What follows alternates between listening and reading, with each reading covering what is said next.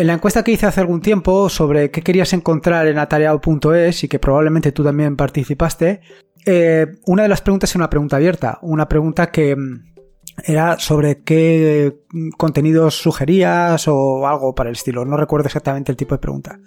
Lo cierto es que mm, bastante gente, eh, probablemente tú también, comentasteis sobre que podía hablar de contenidos estáticos, de hacer una página web estática o vaya, en este, este tema.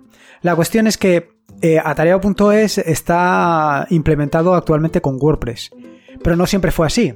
No, no, siempre fue así porque en un momento estuve tentado, no, incluso pasó por utilizar Drupal, por utilizar Joomla y incluso estuve tentado en un momento de hacerla con Pelican, que es precisamente el sitio de contenido estático o el gestor de contenido estático que te voy a comentar hoy. Sin embargo, al final pues me, me quedé con WordPress, de lo cual actualmente estoy muy contento. Sin embargo, pues eh, no siempre un sistema de contenido como puede ser WordPress es lo más adecuado.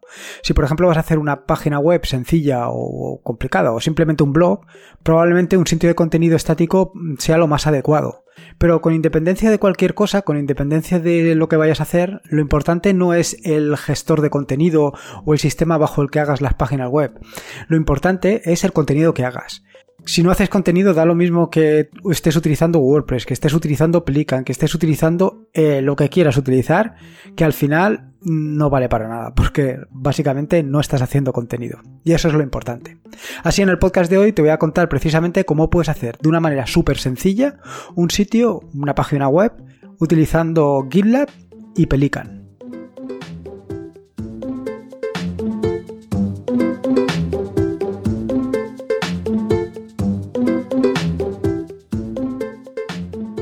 Soy Lorenzo y esto es atareado.es. Este es el episodio número 120, un podcast sobre Linux, Ubuntu, Android y Open Source.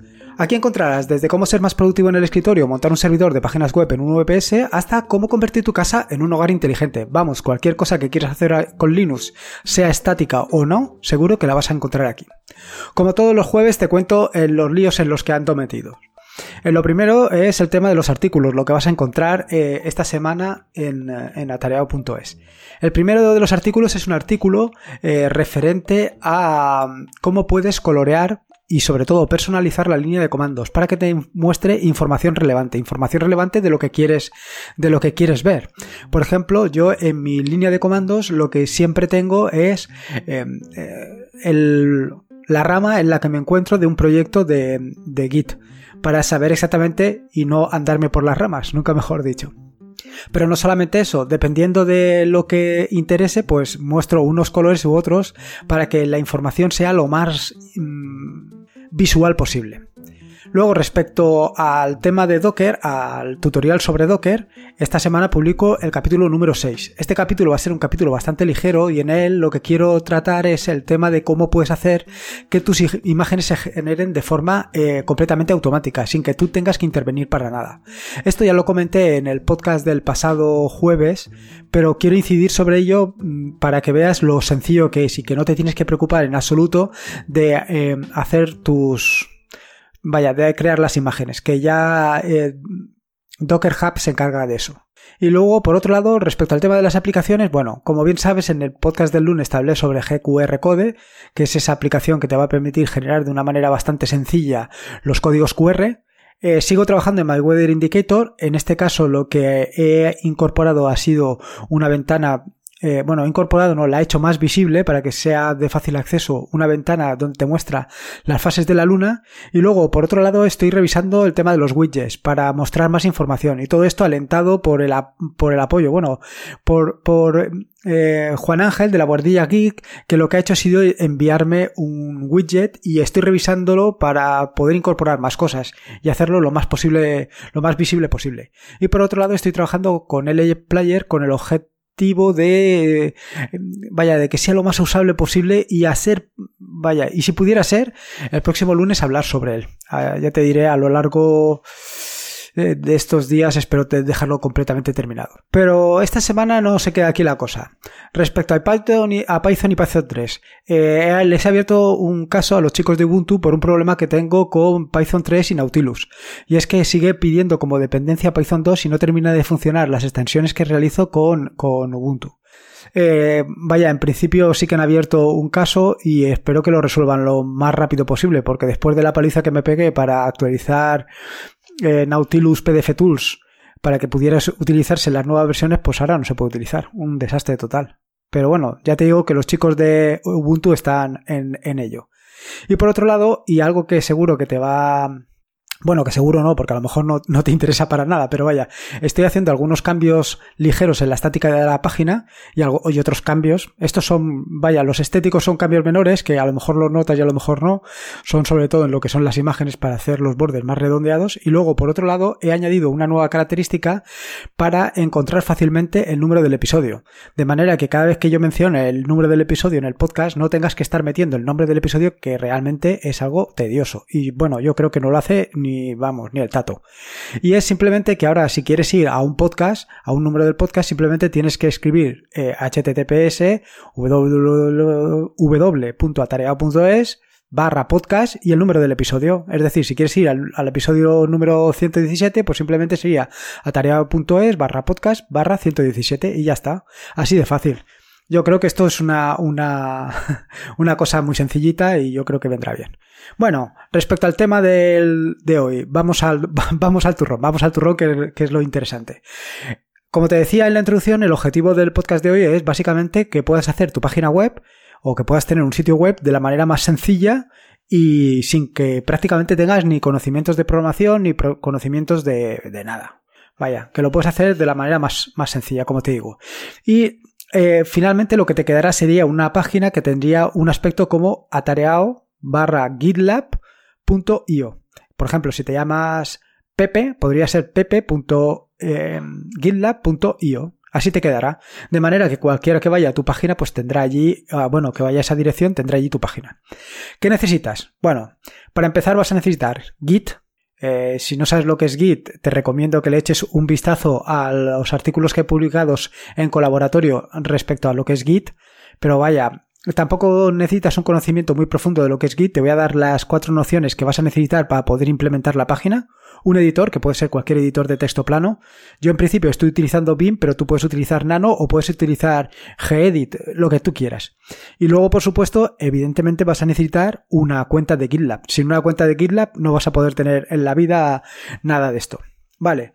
Por supuesto, y algo que vas a necesitar, eso es imprescindible, son conocimientos de Markdown. Por lo menos conocimientos de Markdown para el, para el gestor que vamos a utilizar, o que voy a utilizar, o que vas a utilizar tú más bien, que es Pelican.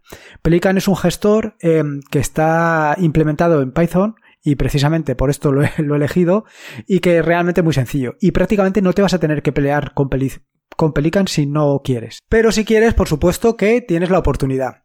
Eh, ¿Qué cosas vas a necesitar entonces? Pues entonces, evidentemente, necesitarás Python 3 y vas a necesitar Pelican. Pelican y, bueno, tanto Python 3, bueno, Python 3 viene instalado por defecto en Ubuntu y Pelican lo puedes instalar fácilmente desde la línea de comandos o utilizando, pues, apt install Pelican y ya lo tienes instalado. Yo, eh, como te decía, he optado Pelican y en su momento te opté por Pelican o estuve a punto de pasar eh, a tarea.es a Pelican por aquello de estar vaya, de estar hecho con Python y me pareció súper, súper sencillo. Pero bueno, de cualquier manera puedes elegir cualquier otro sistema de gestión de, de contenido estático y, y, puedes encontrar bastante. Evidentemente, yo te voy a recomendar todos los que hay en gitlab.com barra pages pages, para no despistarnos. Allí puedes encontrar varios. Eh, simplemente selecciona el que más adecua a tus necesidades. Yo ya te digo, yo selecciono Pelican, pero puedes tener, puedes utilizar cualquiera de otro de los que hay. ¿eh? Entre ellos puedes utilizar pues ViewPress, que está basado en Vue.js, o cualquier otra cosa, vaya. Pero vaya, eh, no me quiero perder en esto. Tú simplemente échale un vistazo y el que más te guste, el que más te convenzca, o si tienes conocimiento de ello, pues decántate por eso. Una vez eh, has elegido el que tú quieres, simplemente tienes que hacer un fork. De nuevo, si no sabes eh, o no tienes conocimientos de Git, tampoco te preocupes. Simplemente en la parte superior de tu de la ventana de GitLab Pages verás que hay un botoncito que pone fork. Pulsas ahí y ya tienes tu fork realizado. Fíjate, así de sencillo. Una vez tienes el fork y dado que tú lo que, o sea, no vas a continuar el proyecto del que has partido, no vas a, eh, vaya, no vas a contribuir al proyecto de Pelican, no vas a hacer mejoras sobre el proyecto de Pelican, sino que vas a hospedar tu página web, el paso que tienes que hacer es desvincular eh, o quitar esa relación de fork con el proyecto Pelican. Es así de sencillo. Para esto tan solo tienes que ir a, en tu proyecto de Pelican, ir a configuración general y seleccionar la opción de eliminar la relación del fork. Y a partir de aquí esto ya se queda completamente separado del fork original. ¿Qué más cosas tienes que hacer? Bueno, lo siguiente es para que te aparezca atareado.gitla.io tienes que realizar otra modificación en la configuración. Esta, esta modificación es tan sencillo como ir de nuevo a configuración general, eh, esto está en la opción de avanzado, igual que el, caso anterior, y cambiar la ruta, donde la ruta será la ruta completa, que por ejemplo, como te digo, en mi caso es atareado.gitlab.io. Así de sencillo. Y luego, por último, lo que tienes que hacer, evidentemente, es un clon del fork. Y esto ya estamos metiéndonos otra vez con Git. Pero tampoco te preocupes, no es nada complicado. Si ya tienes instalado Git, eh, y si no instalarlo es tan sencillo como sudo apt install git, lo que tienes que hacer es git clone y copiando eh, o pegando la dirección de clon que la dirección del clon que te aparece en la página web de GitLab. Así de sencillo, no tiene nada de complicado. De todas maneras, en las notas del podcast te voy a dejar todos estos enlaces para que no te pierdas. ¿Vale? Bueno, pues ahora ya esto más o menos lo tienes claro. Ya tienes tu em, vaya, tu página creada, ya tienes tu página descargada en tu sitio web. Bueno, todo lo que es el contenido ¿Y realmente dónde tienes el contenido? Vale. Pues simplemente te tienes que, eh, dentro de tu directorio, ir a la, mm, al directorio content y dentro del directorio content tienes que ir a un directorio, espérate, que te voy a decir exactamente cómo se llama, porque así lo hacemos en tiempo real, a un directorio que se llama post. Dentro de ese directorio posts post terminado en ese, o sea, de, varios posts, de varios artículos, verás uno, uno único que, aparece como 2016 gitlab-pages.md. Vale, pues eso es la página, eso es una página. Como esta puedes hacer todas las que quieras. Así de sencillo. Si abres la página, que la voy a abrir yo en tiempo real, eh, simplemente verás que aparece en la parte superior algunos datos como es el título, una fecha, una categoría, unas etiquetas y un Slack. El Slack es la, la dirección que aparecerá. ¿Vale? Pero eh, esto tampoco te preocupes que ahora te lo, explicaré con, más detalle. Pero esto es básicamente lo que tienes que hacer a partir de, de ahora. Bueno, antes de meternos con esto, lo, tienes que hacer algunos cambios en la configuración que solamente vas a tener que hacer una vez. Lo primero es seleccionar un tema.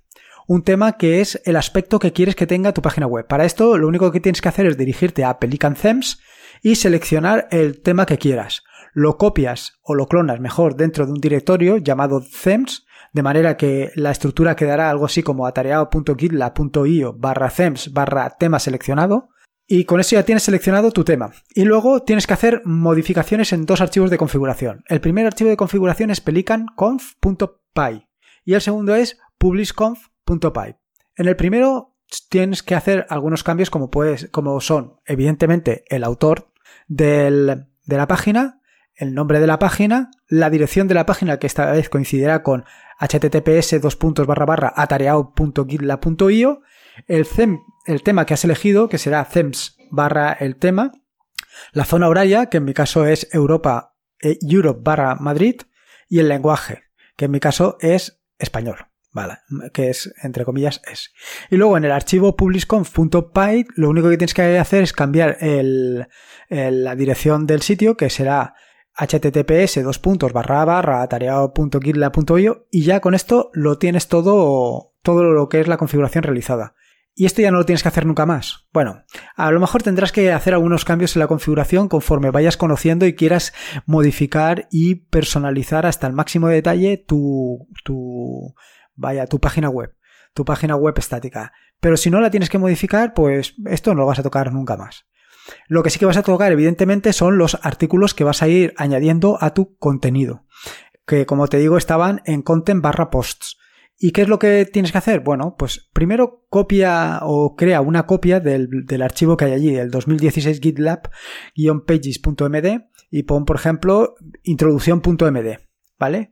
Y entonces, en la cabecera tienes que poner el título, que en este caso sería introducción, la fecha, que en este caso sería 2019-1027, porque cuando he grabado este podcast es el domingo 27, la, categoría, eh, que en este caso es GitLab, pero puedes poner la categoría que quieras, las etiquetas, que son las etiquetas que tú vas a poner para referenciar este, vaya, este artículo a otros, y luego el Slack. El Slack es la dirección que aparecerá cuando em, em, visites la página, que en este caso pues yo he puesto introducción.